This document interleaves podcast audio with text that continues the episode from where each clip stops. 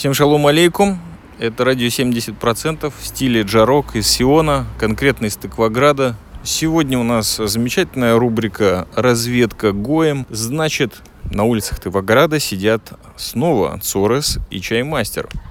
Фалафель шалом, генацвале. Brother, что у нас сегодня за тема? Скажи мне, а то у меня руки трясутся. Ой, тема у нас такая необычная, наверное, но внутренний туризм и исследование страны. В этом вопросе мы Судя по всему, конфликта не найдем, мы едины, но это очень странно. С одной стороны, для меня, потому что человек, который действительно любит страну так, как ты ее любишь, и 7 месяцев практически все свои деньги спускает на книги и на путешествия по этой замечательной стране Израиль, и человек, который 26 лет в этой стране, я обязан просто это напомнить, это наша фирменная фишка, да продолжает страдать той же самой фигней. Искать книжки, ну, если не по туризму, то по географии, по истории Израиля. Ну, без фанатизма, но все же, если несколько томов по истории Израиля валяются на улице, я их обязательно подниму, отряхну пыль, возьму домой и, возможно, на старости лет э, прочитаю. А возможно, и так загляну. Продолжаю я колесить по стране. Честно, объездил очень много даже могу похвалиться тем, что заезжал в места, которые не отмечены на картах Израиля. Ну, может быть, на Гугле они уже отмечены, я не проверял, но в свое время их не было на карте Израиля, хотя они были в границах. И это не палестинские территории, это просто несколько вот таких очень примечательных арабских деревень на севере, например. По-прежнему меня эта тема очень-очень интересует. Я дошел до того, что даже делаю абонемент на посещение национальных парков и вот этих всех открытых пространств, которые почему-то с нас берут деньги за вход.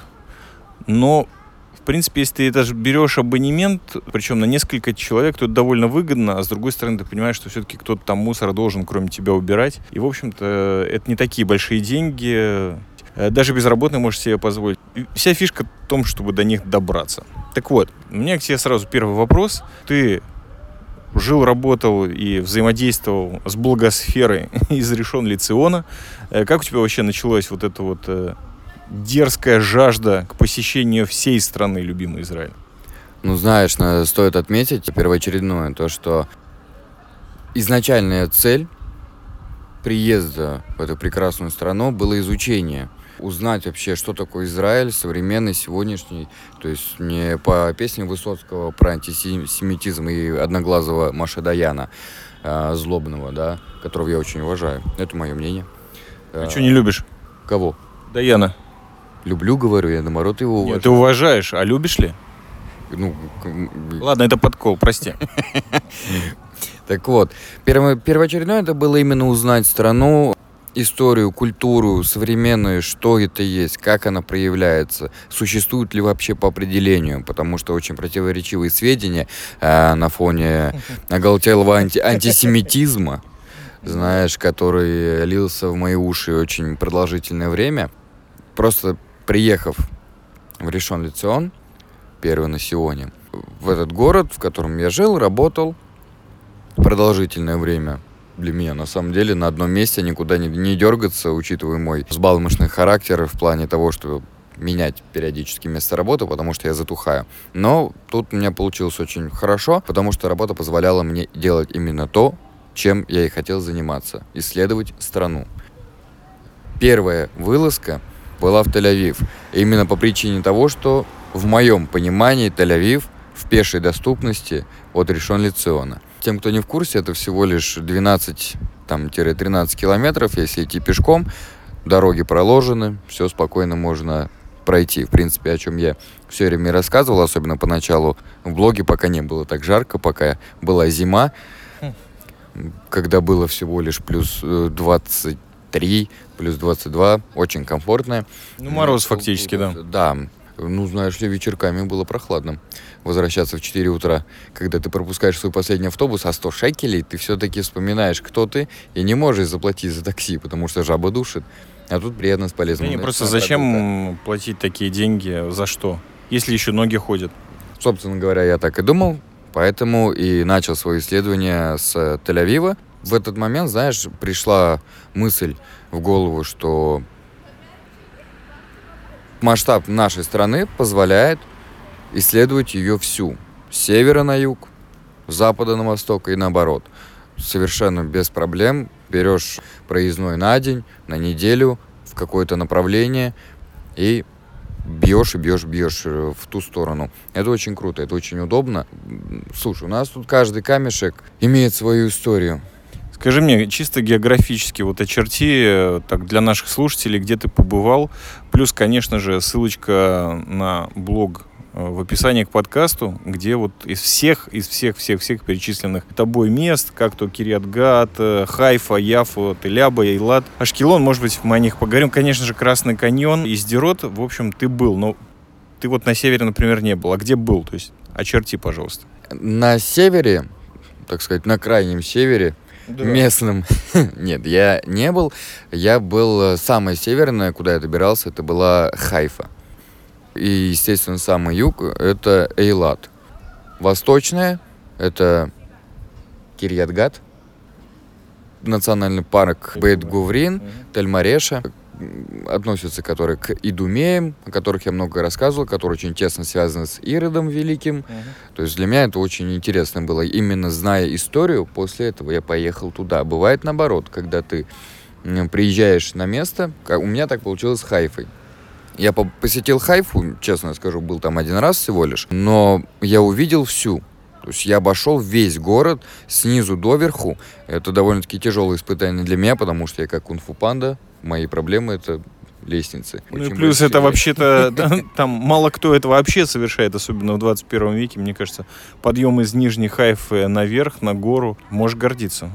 И в Ашкелон что тебя занесло, напомни мне, потому что это самая ближняя точка к сектору газа и фактически южная, если смотреть по береговой полосе. А, по береговой полосе, да, потому что он, получается, все-таки южнее Сдерот. Но Ашкелон, он очень примечателен тем, что историческая маленькая справка, тот вот древний Ашкелон находится... Аскалон. В... Да-да-да, ну, простите. А, находится рядом. И он имеет очень древнюю, очень интересную историю, которую я вот рекомендую, и если для любителей истории, узнать, посетить, прочитать. А сам нынешний Ашкелон, он примечателен тем, что проходил очень много этапов перетурбации. Я, честно, не помню, как его изначально вообще назвали какое-то мудреное, э, то, что я не выговорю со своей дикцией. В конце концов присвоили ему это имя Ашкелон в честь как раз-таки вот э, как преемственность поколений. Угу. Вот ради этого, наверное. Привел туда национальный парк. Очень большой, я о нем писал, очень красивый. Да, я не скажу, честно, вот это сугубо личная точка зрения, что он соответствует э, тому месту, где очень много чего-то вот можно увидеть, обнаружить именно исторического. Для этого есть э, то же самое Акха. Ну да, что... еще примерно тысяча мест, и это все вот в этой маленькой, да, маленькой да, да, стране. Да. Но национальный парк Ашкелона, он очень крутой, он оборудованный, он прям э, на ответственной, так сказать, скале находится.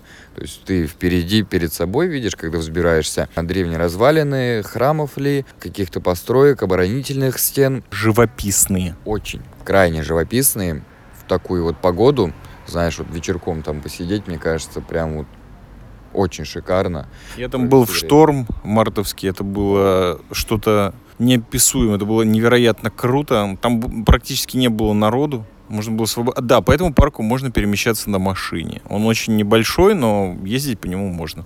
Если вдруг э, кто-то захочет. И еще там прекрасно, конечно, на День независимости, чисто так замечу, весь этот парк забивается жаровнями мангалами, людьми, которые друг у друга на голове пытаются что-то зажарить, и таким образом и прямо на развалинах исторических это делают. Ну, вот насколько мы любим свою, как ты любишь говорить, прекрасную страну. Да. И заметь, насколько хорошо там все организовано в плане того, что там даже вот э, не, места для мангальчиков, вот это все предусмотрено с да, обрыв.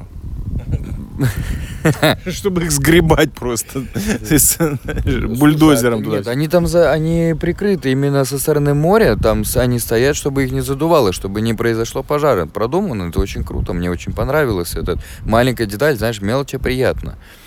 Пользовательский опыт. Это все в наше время. О, да. И в моих вот этих пеших путешествиях я обожал, когда проходишь даже в городах, особенно между городами, в околопарковых зонах, везде стоят фонтанчики. Вот это вот просто любовь на всю жизнь, которые не давали мне умереть от э, обезвоживания.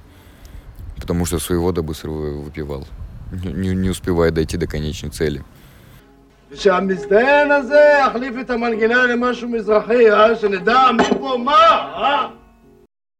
Скажи мне, часть вот информации, ну, так уж устроено современное общество, мы потребляем из, ну что ли, истории личного характера, а именно из блогов, например, во многом из Телеграма. Ну, допустим, я не обращался за этой темой ни разу, уж тем более не в русскоязычные телеграм-блоги, но я так понял, что ты покопал их именно на предмет вот всяких вкусных рыбных мест. Скажи мне, вот чисто как источник инфы, это соответствовало тому, что люди описывали, или так не воспользовался их советами, рекомендациями, или просто указанием и фотографиями мест?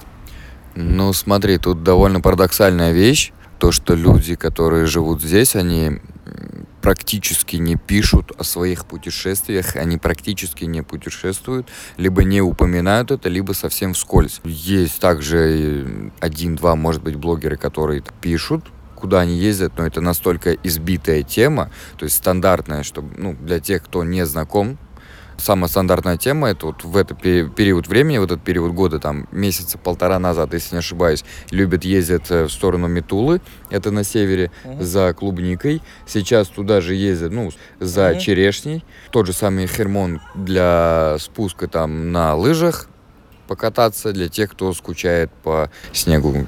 Для меня это дико, конечно. Ненавижу снег. Я, я не понимаю людей, которые специально находясь, живя в Израиле, в этой прекрасной стране, наслаждаясь этой испепеляющей жарой, отправляются туда, причем зимой, когда нет вот этой вот удушающей жары, едут туда, потому что скучают по снегу. Ну, для ну, меня куда это... им в пустыню ехать, что ли, зимой? Зачем вообще ехать за снегом? Ты в Израиле. Я тебе объясню. Понимаешь, э, огромное количество моментов в Израиле, ну, как и в любой стране, обозначается, допустим, идиомами с названиями другой страны.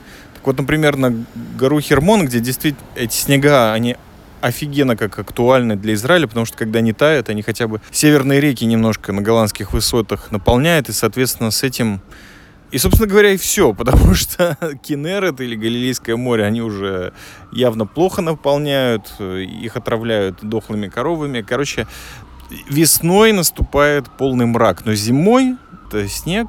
Смотри, это израильская Швейцария по Любасу. И на Хермон поехать гораздо дешевле, чем в саму Швейцарию, хотя... О, Спасибо, что навел мне мысль. Цорес, конечно, гениальный человек, вдохновляющий постоянно. Зачастую я могу сказать, как человек, который постоянно метается между статусами экономическими пролетария и такого недобюргера, по деньгам иногда отдохнуть в Израиле это супер дорого и абсолютно невыгодно, гораздо легче купить по скидке или там в последний момент авиабилет и в тот же Милан улететь, или уж тем более в самый великолепный город в Европе, Будапешт, Краков, Прагу, на Кипр летом острова. Да, и, вот, и, и это гораздо дешевле, чем поехать в ту же Швейцарию израильскую, на гору Хермон зимой, или, допустим, в тот же Эйлат на Красное море, где просто потрясающий выбор государственных границ, часть из которых ты просто не можешь перейти. Например, видно Саудовскую Аравию, но можно перейти в Египет и можно попасть э, в Иорданию, в ту же Петру.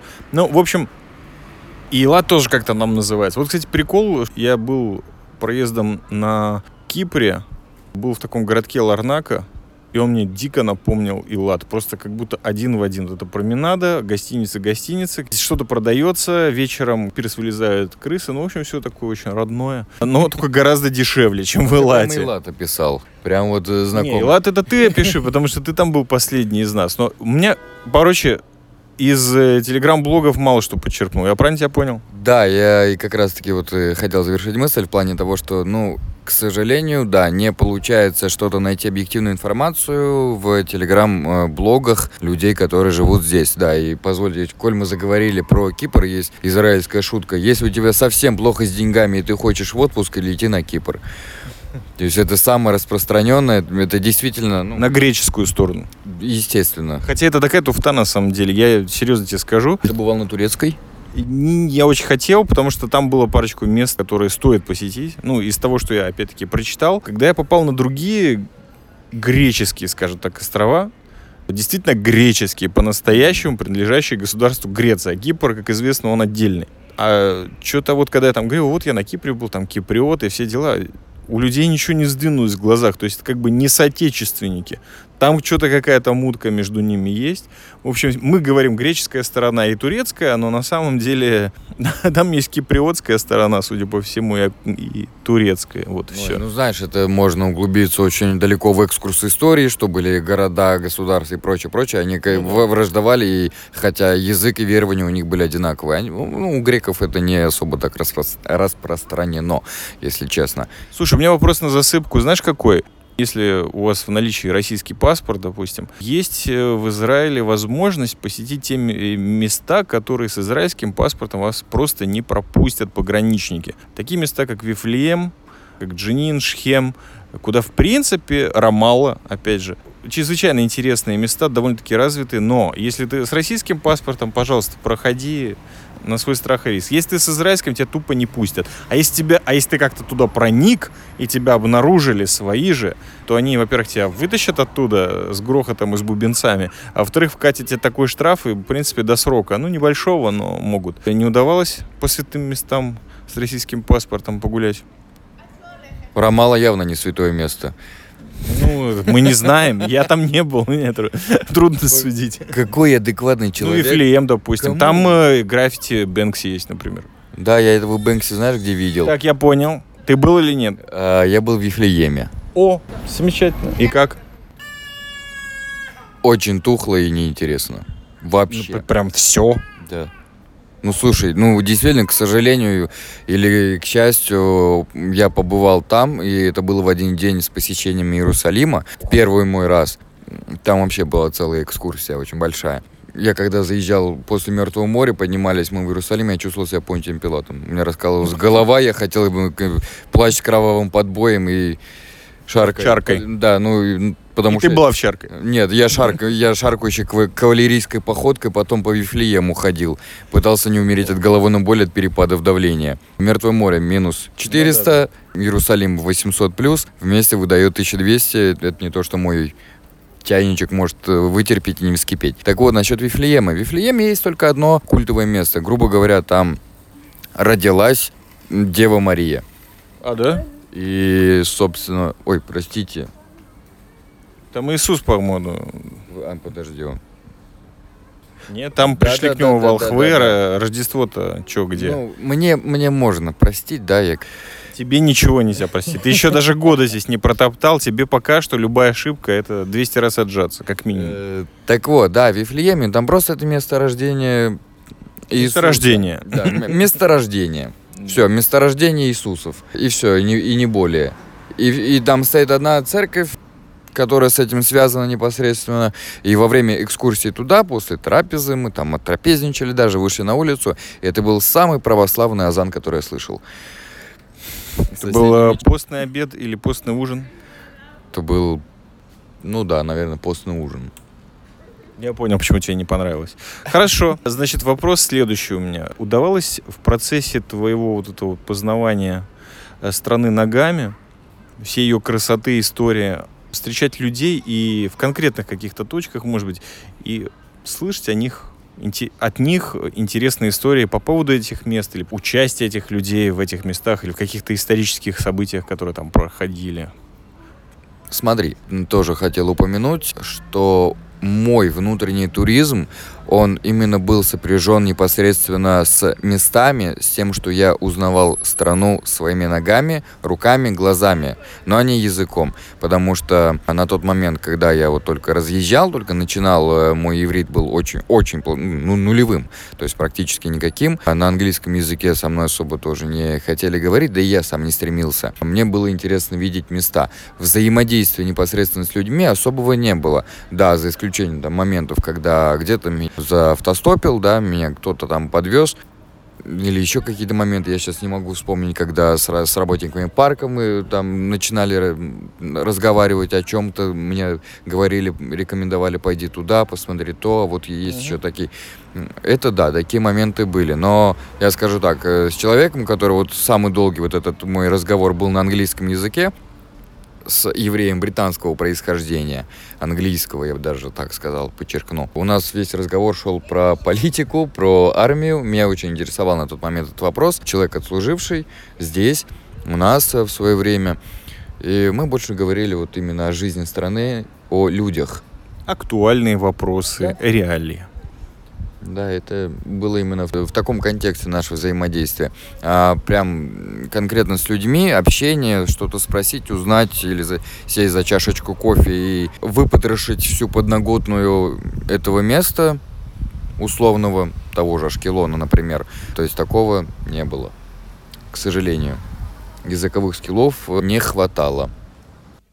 אני שמעתי מה שאני שמעתי, קוסם כשונתך! רילקס Вопрос такой. Туры какие-то организованные или экскурсии брал? Если брал, то какие и советуешь ли ими пользоваться? Было два эпизода в моих путешествиях. Это первоначально, когда я прилетел в Эйлат и взял экскурсию в Иерусалим, в Вифлеем, Мертвое море.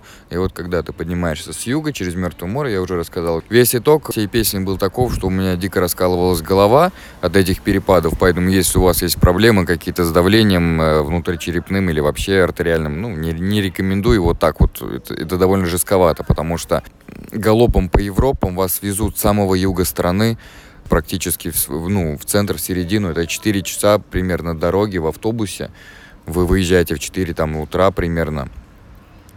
Я бы не рекомендовал вот э, прям вот нахрапом брать вот такой тур. То есть далеко не всем понравится, далеко не, не так интересно, как может оказаться. Потому что Иерусалим в первый раз, когда мы его посетили, это было очень-очень быстро. Мы просто пролетали, то есть, знаешь, вот эти туристические Ну, это группы. вообще, по-моему, не посещение. Я бы Да. не считал это.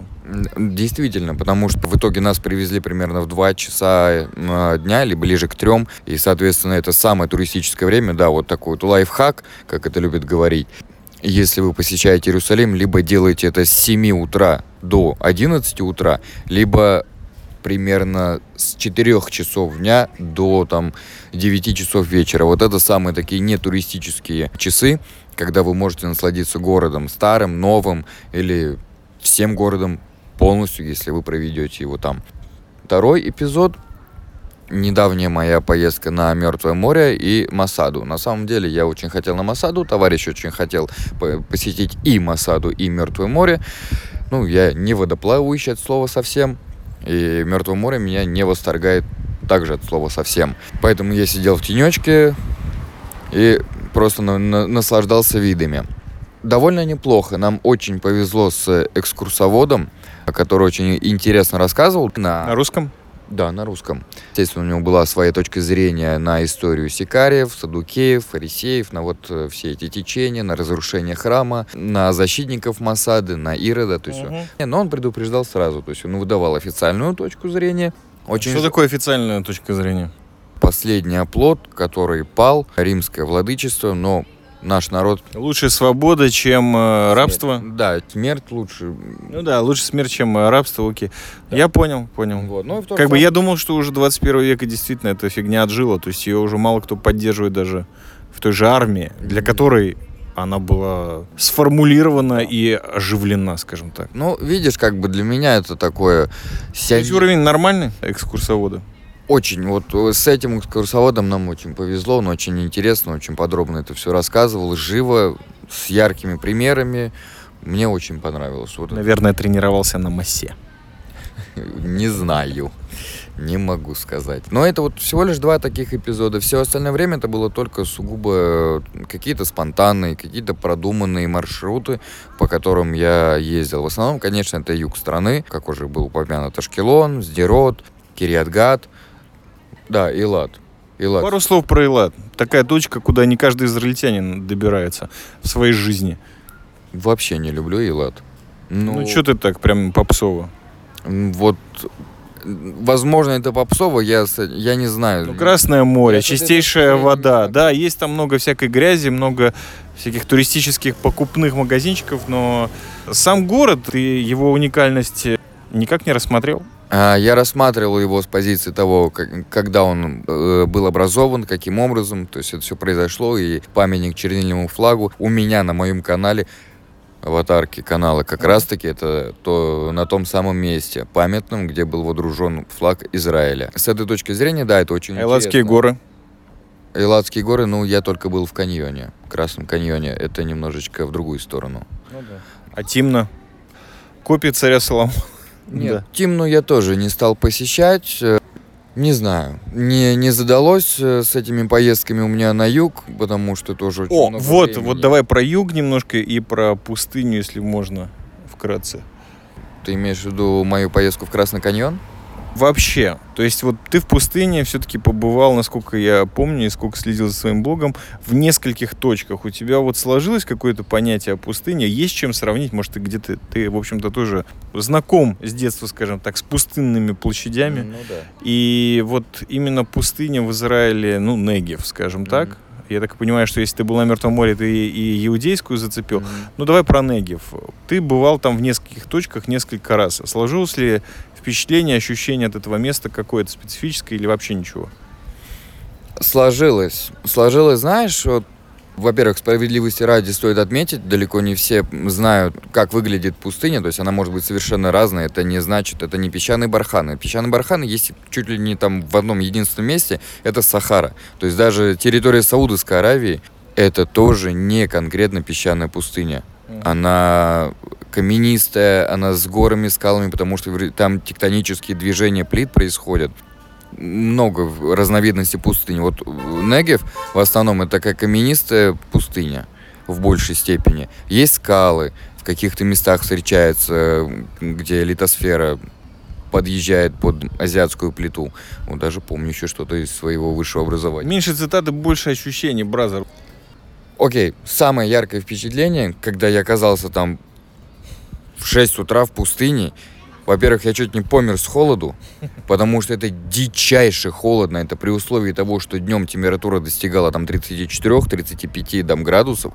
Нещадно палила, выжигала остатки моего мозга. Но это было безумно холодно, дикие ветра, и у тебя все целиком ощущение, что ты либо на съемках фильма «Марсианин», либо ты конкретно попал на Марс. Просто вот настолько это нереальные, неземные какие-то э, виды, в том числе, когда я только прилетел через эту пустыню в Эйлат. Я снимал на видео, на фото, выкладывал. Это безумно потрясающие виды, которые прям завораживают. Они очень крутые.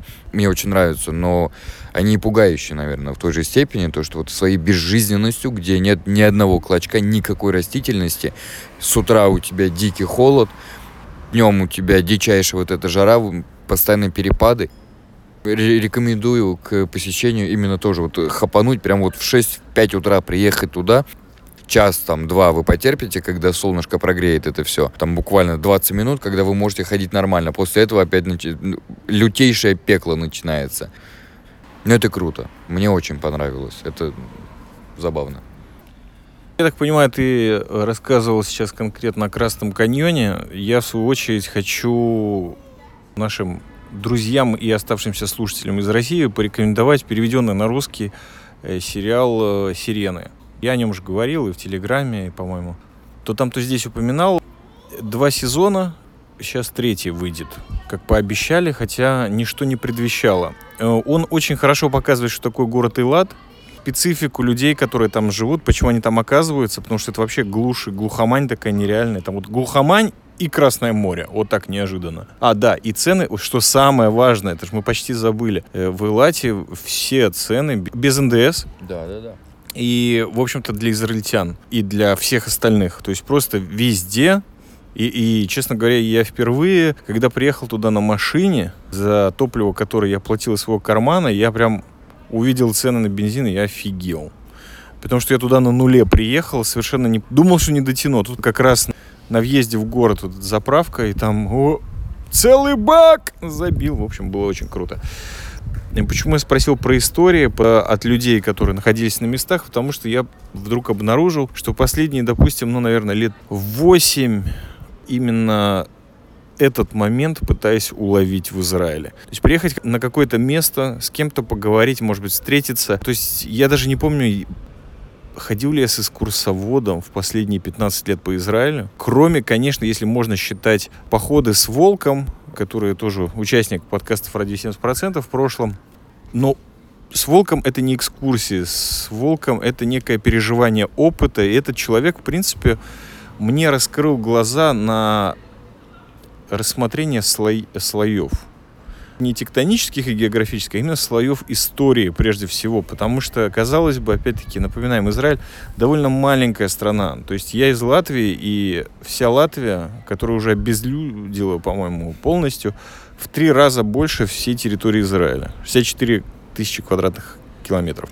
И здесь, на этом маленьком пятачке, если смотреть вглубь и времен, и раскопок, и всего сопутствующего, это просто немеренное количество мате- материала. Это просто как, я не знаю, как э, когда-то Валентин Пикуль э, описывал продажу наложниц турецкому э, кому-то там падишаху или еще чего-то, когда он послал какого-то мужика, и тот просрал просто всю казну, потому что ему все показывали показывали, и уже там полчаса, и, и каждый раз еще красивее, еще красивее девушек выводят. Конечно, сомнительный пример, но да, сейчас мы услышим нойз прекрасных израильских детишек. Но это стриткаст, и поэтому здесь все четко. Так вот, э, смысл в том, что в глубину копать в Израиле можно бесконечно. И в том числе и по истории, контент и всего остального. Но именно приехать в какое-то место и поговорить с человеком, который в этом месте вырос, или за это место воевал его отец, или мать, или вообще у него какая-то личная история есть, это просто потрясающе на самом деле, потому что, ну, это прежде всего связано с изучением культуры виноделия домашнего и крафтового пива. И вот там я нашел любителей истории. Вдруг оказалось, что огромное количество виноделов в Израиле, они еще и экскурсоводы, причем дипломированные, сертифицированные, помимо того, что они являются полковниками. Мало того, что они умеют рассказывать о том месте, где они живут, они еще и возделывают эту землю. И это невероятно круто, по-моему. Это что мне очень и очень везет на таких потрясающих людей. И я вот думаю, что, может быть, именно в тексте я постараюсь сделать такую серию, немножко вот эти точки обозначить в Телеграме или на сайте, чтобы люди знали, потому что самое прикольное, что в Израиле ты приходишь, эти люди готовы с тобой поговорить, они не жмутся, они, наоборот, очень рады посидеть с тобой, если ты не торопишься. Ну, Для меня вот это просто было открытие э, совершенно невероятное. Знаешь, мне тоже, пожалуй, есть э, что добавить э, к теме вот этих вот углубления в слои истории. בוא הנה, יא כלב, בוא. אני רוצה את החומוס שלי בלי הריח שלך, פאהם? הרבה שמן, פטרוזיליה וזיתים. וצנוברי מלא. מלא, אה? Ты затронул тему касательно слоев истории. Это очень круто, потому что действительно, в чем, собственно говоря, для меня проблематично, объективно и интересно написать текст о тех местах, которые я посещал, потому что мне приходится, помимо того, что я уже узнал, либо знал до этого, подготавливался к тому, чтобы поехать э, в какую-то точку, прошерстить Википедию, прошерстить, там кто-то пишет живой журнал целые простыни вот э, своих посещений. Это безумно круто на самом деле. Но бывает что-то, я знаю, я чего-то не знаю. И это все добавляется, и поэтому тексты такие по- порой пишутся очень долго, потому что это очень-очень проблематично затронуть вот максимально емко, передать ту информацию, которая здесь вот, ну, она пропитана, вот вся земля, она пропитана действительно, то есть как я вот просто мельком даже, когда сейчас вот сказал про, про Ашкелон, древний тот самый, вот там ханаанский какой-то. И понесло. Да, и понеслось, и понимаешь, и ты туда вот уходишь. И надо уметь, нужен не экскурсовод, нужен тот человек, как э, ты вот упоминал неоднократно, волк, который помогает пережить воспринять эту информацию не как информацию, а как опыт проживания. Вот это очень круто. Вот, ну, вот только таких, наверное, экскурсоводов и стоит искать, которые помогают вам впитать в себя. Вот тогда это действительно очень ценный опыт. Но это очень сложно, потому что действительно страна очень маленькая. В то же самое время каждая пять земли, куда, в какую сторону не пойди, она имеет какую-то свою историческую особенность. Она либо упоминалась в Ветхом Завете, либо в Новом Завете, либо в каких-то вообще там... В Коране. Тот же самый, да, Коран, что-то мне сейчас э, в голову резко ударился. Вспомнил про Летописей. второго, про вавилонское вот это пленение, про, про сирийцев, которые были на севере Сирийской империи. То есть это все очень пропитанная история. Это очень безумно круто. Это заставляет любить мою страну еще больше. Знаешь, я тут недавно прочитал такую статью о редакторе, то ли бывшем, то ли нынешнем сноба, который работает в России, но живет в Израиле. Такой интересный подход. И она сказала, что ей очень понравилось, как здесь воспитывают патриотизм в Израиле. Прям вот детей с мелкого возраста два раза в год, один раз в год э, со всем школьным классом возят в какие-то там интересные исторические точки. И это еще не считая того, что родители их постоянно таскают на природу и все такое.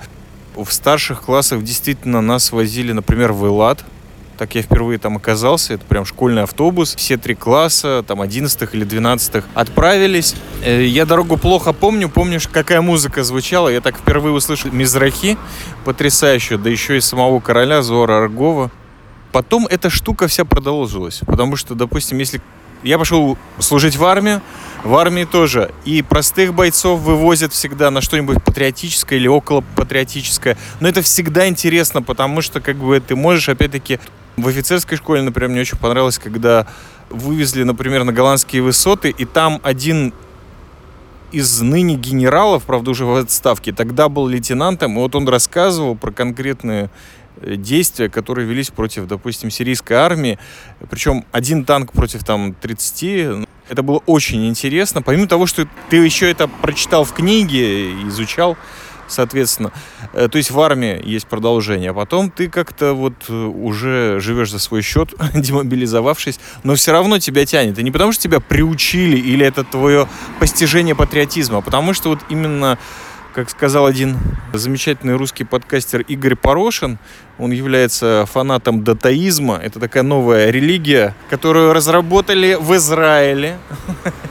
Стартап? Э, нет, но около стартапа я все время путаю его фамилию. По-моему, э, профессор Арари, он такой очень популярный историк, у него краткая история что-то там жизни на Земле, что в общем очень популярный. И вот он про датаизм выдает тему. Так вот, датаизм действительно э, с познания страны или где ты живешь. Э, я не знаю, мне, я часто не мог объяснить себе, почему мне куда-то хочется поехать и эту тему посмотреть. Или просто о ней почитать, а потом поехать посмотреть. Но, допустим, я думаю, что вот после армии я работал в погрузках достаточно продолжительное время. И изъездил действительно всю страну от севера до юга, с востока на запад реально. И на территориях был, и как бы и в маленьких городках. И, конечно же, там где-то задерживался на несколько дней, где-то на несколько минут или часов. Но это было потрясающее познание того, что происходит в тех удаленных уголках вот этой маленькой страны, как бы это сомнительно не звучало. Ну и, конечно же, походы на армейские сборы, когда ты оказываешься на юге, на севере, на границе с Иорданией, с Египтом. И этим ценен этот опыт, что ты находишься в каком-то месте, допустим, более двух дней и трех. Ты как-то вписываешься в этот ландшафт, ты начинаешь узнавать людей, которых ты либо охраняешь, или от которых ты отхраняешь других людей. Ты миссии выполняешь. Поэтому я прос- спрашивал тебя про ощущение пустыни, которое у меня очень мощное сложилось. Но опять-таки, это в течение лет. Я никогда не подозревал, то есть не испытывал ни любви, ни тяги быть в этом месте, но как-то вот какие-то отношения сложились с этим и при том, что оказалось, что в Израиле-то их несколько, этих пустынь, как несколько и морей, несколько климатических поясов. Через эту маленькую дырку в земле проходит, это вообще совершенно потрясающе. То есть э, во многом относительно географической малой площади Возможно, глубина здесь решает. Именно поэтому с тобой мы, наверное, пришли к теме слоев, так сказать, истории времени или что там еще. Пространство и информации. Да, это затрагивает даже некоторые профессии. То есть не всегда мы сидели в офисе на попе и смотрели только ютубные ролики. Ну, смотри, стоит также отметить тот маленький момент, то, что э, Израиль вообще исторически эпоха верхнего палеолита. Это плодородный полумесяц. То есть с Израиля начиная, огибая и уходят в Междуречие. Это самая, ну, одна из самых древнейших, точнее, грубо говоря, цивилизация зарождалась именно здесь. То есть семитами она и была зарождена. Вот забавно, да? Семитские племена зародили, грубо говоря, все человечество нынешнее культурное, как аграрное, так и все с этим связано. Даже не славяне? Представь себе. Не дач бог. Сейчас много теорий Да, на эту да, тему Иисус есть. был славянином, вот это все. Я тебе могу сказать, что, знаешь, вот мы сидим в Петактикове сейчас на улице, ждем автобуса, но на самом деле вот от нас 3 километра, т- три с половиной, есть такая вонючая уже запущенная речка Яркон. И я был совершенно удивлен, даже написал об этом пару строк. Она образовалась в тот период, когда Средиземное море тупо высохло. И это, кстати, к палеолиту, это действительно в те времена были, когда, в общем-то, образовался этот Гибралтарский пролив. Все это образовалось, но ре- здесь вот это вот разлом этой реки образовался из-за того, что здесь что-то случилось в море. Казалось бы, как можно было на это выйти? Не знаю, просто сидел на берегу этой вонючей речки. Ну вот, первое, о чем я хотел сказать, не про вонючую речку, а про то, что у нас очень древняя история. Са- сама суть, э, посыл твоего спича пламенного был как раз-таки к тому, что древняя очень история у именно этого маленького клочка земли. Богатейшая и древнейшая история. А, Это первое. Второе, я все же вынужден, наверное, отметить или поправить, или дополнить. Не совсем верно дамочка отзывается о том, что патриотизм воспитывают э, с детях или еще что-то подобное. Не патриотизм для а, людей постсоветского пространства, особенно для россиян, мне кажется, я могу ошибаться, ни в коем случае не пытаюсь задеть ничьих чувств, но патриотизм стал оскорбительным словом. Здесь именно воспитывается, понимаешь, общность и любовь к стране. Заметь, насколько ты как, как раз-таки сам Где, где это воспитывается, напомни? Вот именно такими поездками. Попытки, хорошо, я отмечу, попытки этого сделать. Я вижу цель вот этих вылазок приобщить детей, молодежь как раз-таки к тому, чтобы мы были все-таки единым народом. Я вижу в этом цель подобных, э, во-первых, естественно, ознакомления с историей, любить страну, гордиться своей историей, гордиться историей своего народа, гордиться своим народом. Вот для чего это сделано. Не для какого-то галтелого патриотизма, а именно в первую очередь самосознание как людей, так э, как единого общества, как единой нации, потому что у нас очень слишком много противоречий касаемо всего. Ой, два еврея, 10 партий, да, и три мнения. Я думаю, что у этого есть еще и обратная сторона, в том смысле, что если вот отбросить все довольно пафосные, но тем не менее правдивые вещи, как воспитание патриотизма или чего-то еще, людям хочется вырваться. Мы живем все-таки в постоянной ауре, что ли, в каких-то условиях, особенно вот в городских. Ну, то есть вот ребята, которые живут где-то там в горах, в, на голландских высотах, еще где-то, их тянет в город. Им хочется съездить в Тель-Авив, хочется в Хайфу, хочется как-то там посмотреть, потому что их вот эти вот красоты достали. А нам из города, из этих джунглей бетонных, хочется вырваться наоборот. мы находимся. И в конце недели, не соблюдающие субботу, рвутся на природу, рвутся куда-нибудь подальше, наоборот, подышать. А надо бежать, по-моему, или не надо? Не надо. Продолжаем, хотя, в принципе, да, наверное, и сформулировали. Я не знаю почему, у меня периодически... Это, наверное, тоже часть, вот мы можем говорить, о, нам хорошо в стране, мы ее любим, мы ее ищи- Но раз в год со временем это просто обостряется, и не только у меня. Ну, что ли, такое общество, есть такое проявление, это свалить за границу.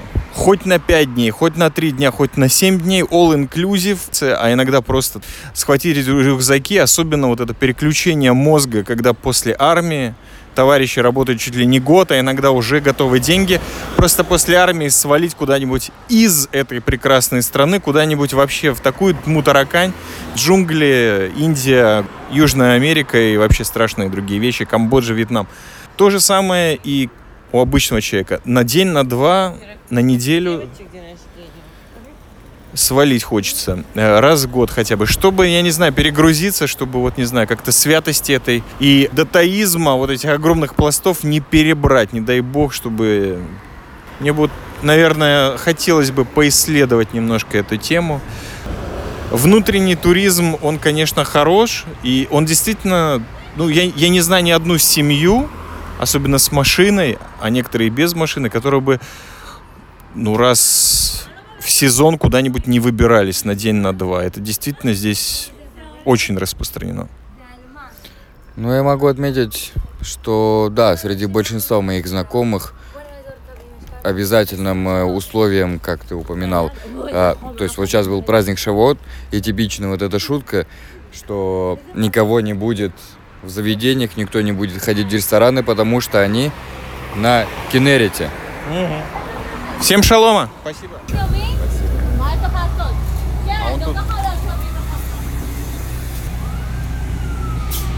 А